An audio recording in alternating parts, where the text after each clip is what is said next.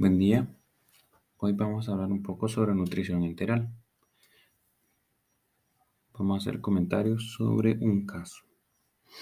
Recibimos un paciente interconsulta para ofrecerle soporte nutricional artificial. Tenemos muy poca información del paciente, pero en la referencia se dice que no tolera alimentos sólidos ni líquidos. Tiene dificultad para el consumo de líquidos. ¿Cuál sería nuestra propuesta? Pues en este caso sería nutrición enteral por sonda. La alimentación enteral por sonda se ofrece después de un cálculo de los requerimientos del paciente para administrar alimento de tipo fórmula. ¿Qué beneficio tendría esto para el paciente? Y pues tendríamos una ingesta controlada. ¿Qué tipo de sondas podríamos utilizar? Una sonda nasogástrica, por ejemplo, nos permitiría que brindemos un aporte total de las necesidades del paciente. En caso de que sea un requerimiento de mayor duración o en algunos casos, dependiendo dónde esté el problema. Por ejemplo, es un paciente con un esófago de Barrett a nivel de esófago, se podría beneficiar de del uso de la sonda. Eh, en otros casos podemos tener un paciente que puede tener un problema gástrico, un tumor, por ejemplo.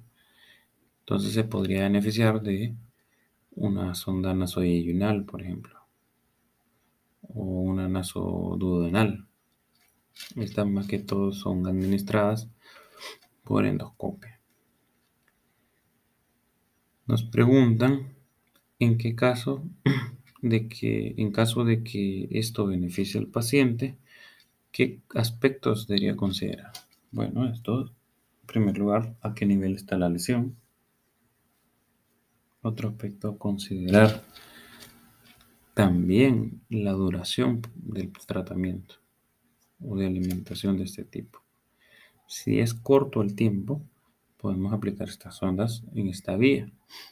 Pero si la duración va a ser prolongada, lo ideal sería una gastrostomía, dependiendo el nivel de lesión donde podemos administrar eh, un ingreso para la nutrición que estamos seleccionando. Creo que sería el punto más importante, ya que son tratamientos más prolongados, sería más cómodo para el paciente si este pues considera que eh, también es viable para la persona. En muchos casos, pacientes pues niegan a, tomar este tipo de tratamiento, a pesar de que se lo ofrece. Y por experiencia personal, he visto que algunos pacientes no, no toman esta vía, entonces se usa siempre por la vía eh, oral o naso nasal, entérica o gástrica. Entonces creo que esos serían los puntos más importantes de determinar. La duración y el nivel donde tenemos la dificultad para el ingreso de los alimentos. Creo que eso sería lo básico.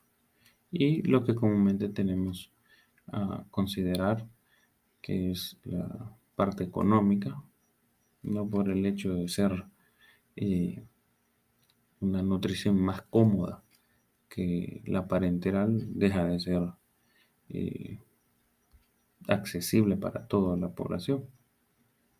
Entonces, considero que esos serían los tres aspectos más importantes al momento de esta indicación.